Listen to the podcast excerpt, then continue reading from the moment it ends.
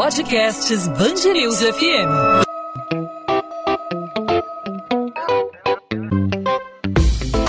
Dois às 20, com Maurício Bastos e Luana Bernardes. Oferecimento Cultura Inglesa. Inglês com cursos ao vivo pela internet, que incentiva, desenvolve e move você. O produto interno bruto do país cresce 7,7% no terceiro trimestre de 2020, na comparação com os três meses imediatamente anteriores, e tira a economia brasileira da recessão técnica. A taxa, no entanto, ainda é insuficiente para recuperar as perdas provocadas pela pandemia de Covid-19, que foram muitas, né, Maurício? Na comparação com o mesmo período de 2019, o PIB teve uma retração de 3,9%. Em valores correntes, chegou a 1 trilhão 891 bilhões de reais. De acordo com o Sistema de Contas Nacionais Trimestrais, divulgado nesta quinta-feira pelo IBGE, o resultado foi influenciado pela alta na indústria, que registrou uma expansão de 14,8%. O setor de serviços tem o maior peso na economia e também contribui contribuiu para o desempenho do PIB trimestral com um aumento de 6,3%. Mas, apesar desse resultado positivo, a taxa ainda não voltou ao patamar pré-pandemia. Isso porque, segundo o Instituto, mesmo com as flexibilizações das medidas de isolamento social, a população continuou receosa para voltar a consumir e frequentar locais como cinemas, academias e salões de beleza. O que representam esses números? Quais as expectativas da economia brasileira? Para entender esses dados, nós conversamos hoje com o diretor de Estudos e Políticas Macroeconômicas do IPEA, Instituto de Pesquisa Econômica Aplicada, José Ronaldo Souza Júnior. José Ronaldo, obrigado por aceitar nosso convite aqui na Band News FM. Seja muito bem-vindo. Obrigado.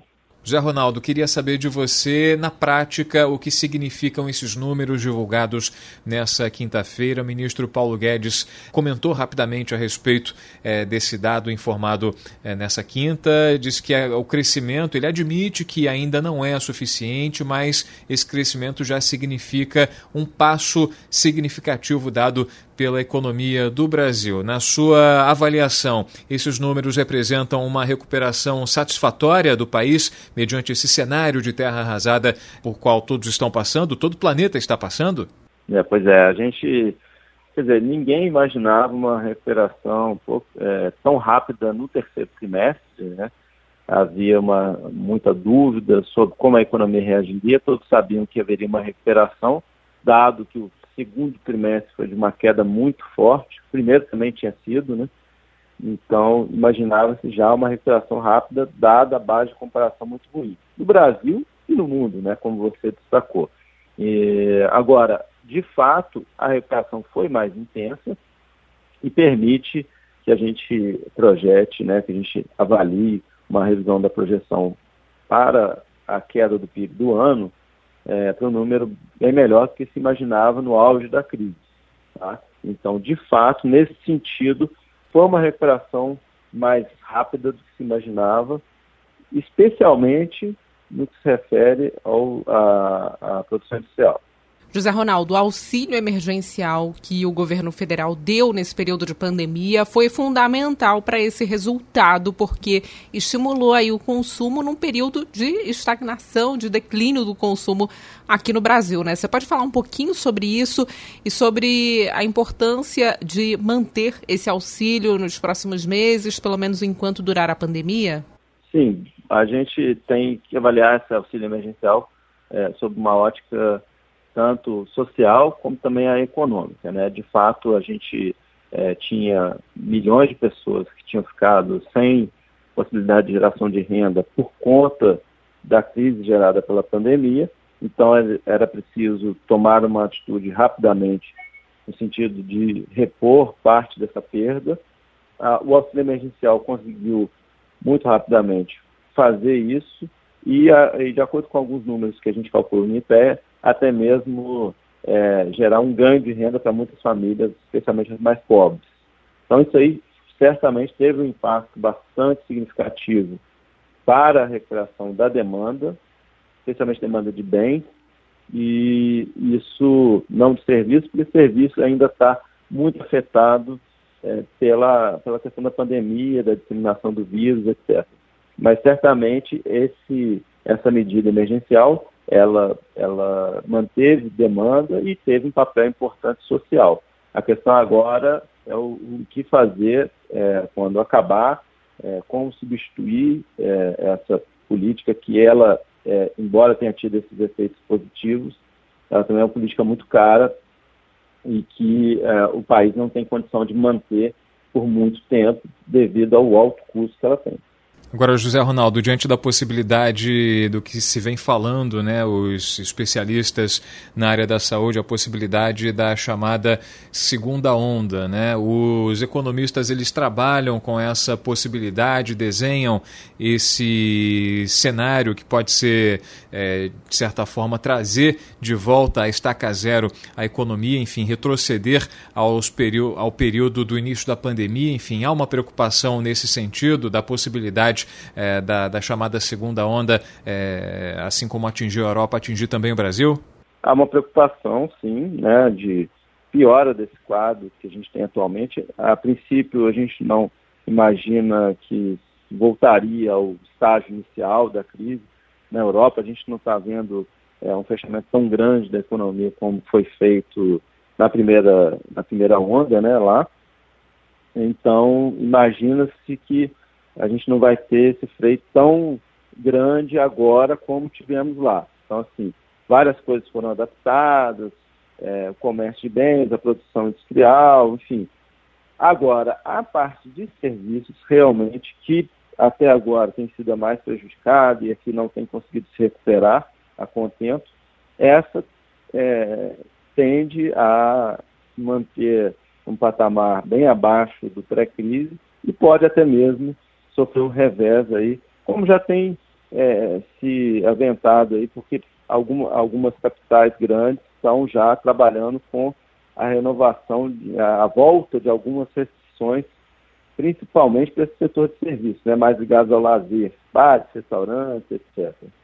A gente pode falar então que enquanto não tivermos aí uma vacina contra a Covid-19, é, o PIB vai ficar imprevisível aqui no Brasil, como no restante do mundo. É possível fazer essa, é, ou é possível fazer uma previsão aí mais concreta do que teremos nos próximos meses? Bom, você tem um ponto bastante importante. De fato, as projeções que a gente faz, o que a gente vier a fazer, elas vão ter por trás algum cenário né, de, de, de, da dinâmica da pandemia e da dinâmica, obviamente, é, do, da, da, vacinação, né, de como que isso vai é, frear o, o, o, vírus e permitir que a economia volte ao normal. É claro que mais, quanto mais rápido né, essa vacinação ocorrer, e quanto mais eficiente, mais eficaz ela for, né, quanto mais ela conseguir de fato é, dar um fim nessa, nessa pandemia, mais rapidamente a economia pode voltar a, ao normal. Claro que o setor de serviços, como está sendo muito prejudicado por muito tempo, pode ter é, falências de empresas, situações desse tipo que não necessariamente do dia para a noite vai voltar né, para o que era antes. Né? A gente não sabe como é que isso fica, isso também gera uma incerteza nas previsões econômicas. Mas certamente o passo fundamental a ser dado é a vacinação, porque ela daria uma garantia maior de que a gente é, teria uma, uma, uma melhora da confiança do consumidor, especialmente os serviços. Nós estamos conversando aqui no podcast 2 às 20 com o diretor de Estudos e Políticas Macroeconômicas do Instituto de Pesquisa Econômica Aplicada, José Ronaldo Souza Júnior. José Ronaldo, a gente tem aí um período histórico, né? E algumas pessoas dizem que a crise econômica vai durar mais tempo que a pandemia. Você concorda com essa afirmação? A gente pode comparar esse momento que a gente está vivendo com outros momentos difíceis para a economia, como, como o caso aí da Segunda Guerra Mundial? Olha, é, de fato é difícil de comparar esse momento agora, porque a gente não tem na história uma, uma crise que tenha atingido tão rapidamente, simultânea, é, no mundo inteiro, é, com tanta intensidade. Né? Outras crises, é, como guerra, ou mesmo a pandemia anterior, que foi é, também é, no final de um período de guerra, ela não foi tão rápida assim e tão disseminada de uma vez só no mundo inteiro. Então, é, um, é uma, uma questão inédita. E agora, se a, a crise vai ser pior ou não do que a, a questão da pandemia, vai depender muito de que a gente vai fazer para lidar com essa crise. Hoje em dia, a gente tem aí uma questão decisiva, que é a questão do desequilíbrio fiscal que a gente tem que lidar. Então, a gente é, tem tratado de algumas reformas para é, aumentar o investimento, especialmente investimento em infraestrutura, alguns entraves que a gente tem, mas se a gente é, não melhorar a perspectiva em relação ao equilíbrio fiscal, ao equilíbrio das contas públicas, aí isso de fato pode é, fazer com que a gente não consiga ter uma recuperação sustentável. A sustentabilidade da recuperação da economia, ela depende de, um, é, de uma tendência, de uma, de uma é, crença do mercado, né, dos agentes econômicos, de que ah, o equilíbrio fiscal vai voltar. Sem isso, a gente dificilmente consegue é, uma melhora consistente e sustentável da economia. E o que o Estado precisa fazer para demonstrar aí que o equilíbrio fiscal vai voltar aí mesmo durante a pandemia? Bom, a questão agora é a seguinte: a gente não consegue. Por que, que é, é fazer é, as pessoas acreditarem? Porque não é possível é, retomar o equilíbrio fiscal do dia para a noite, porque seria uma coisa, uma, uma, uma coisa muito drástica, tá? Então não é, não é viável.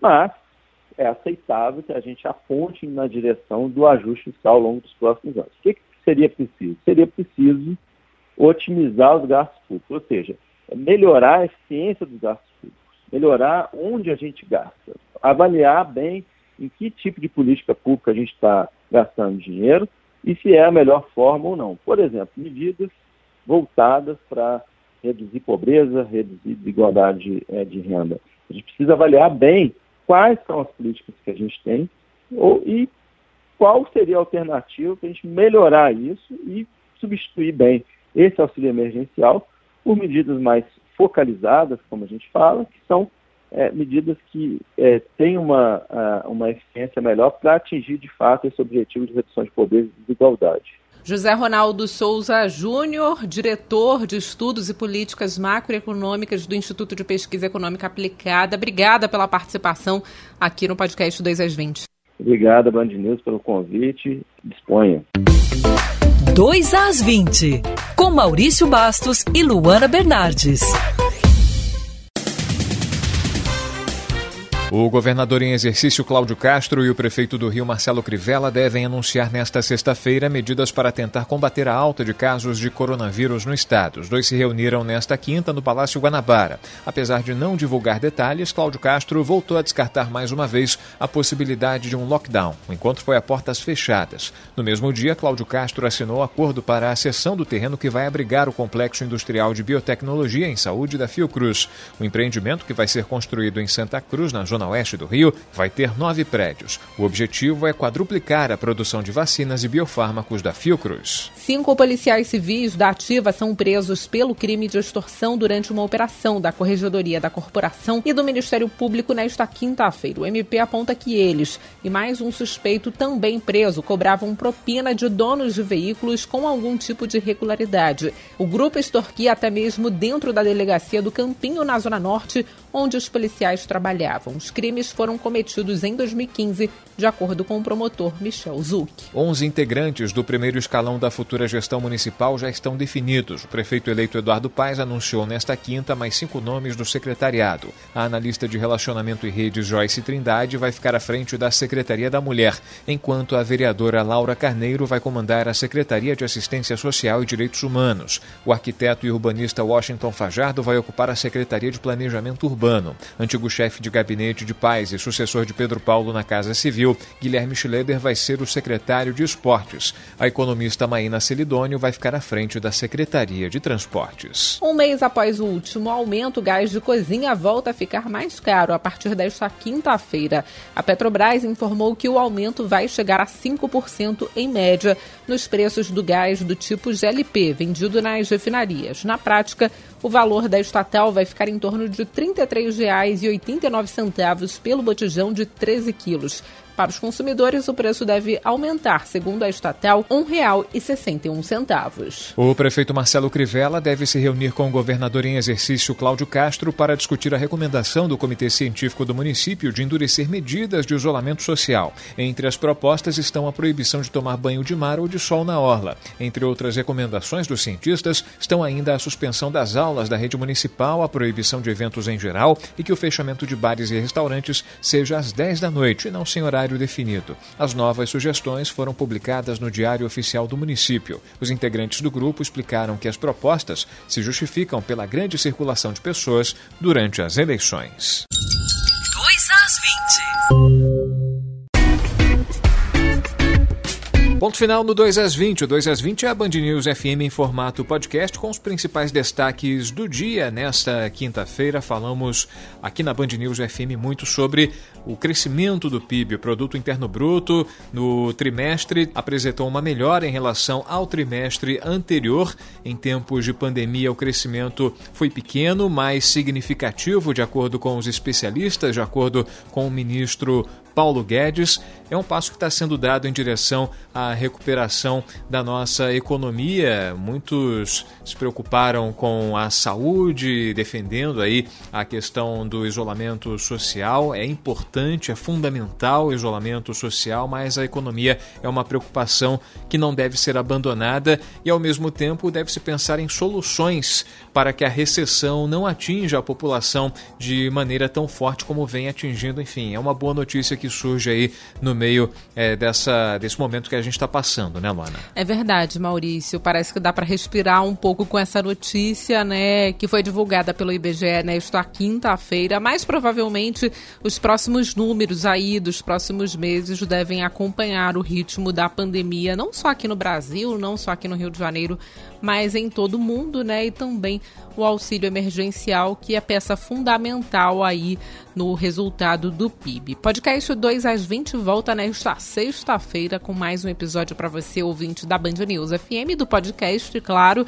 Até lá você pode entrar em contato conosco através das nossas redes sociais. No meu caso, o Instagram Bernardes underline Luana, Luana com dois N's, onde eu falo sobre literatura na Band News FM e no seu caso, Maurício. Comigo os ouvintes podem falar pelo arroba Maurício Bastos Rádio. Você pode mandar a sua pergunta, você pode mandar a sua sugestão, a sua crítica. Fique à vontade para participar, para interagir com a gente. Também tem os canais da Band News FM no Instagram, também no Facebook, no Twitter, no YouTube. É só procurar arroba Band News FM Rio. A gente volta nesta sexta-feira, fechando a semana com mais um 2 às 20. Encontro marcado, Luana? Encontro marcado, Maurício. Até lá, tchau, tchau.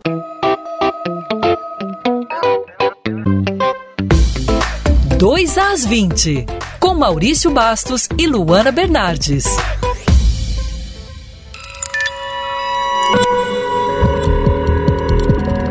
Podcasts Bangerils FM.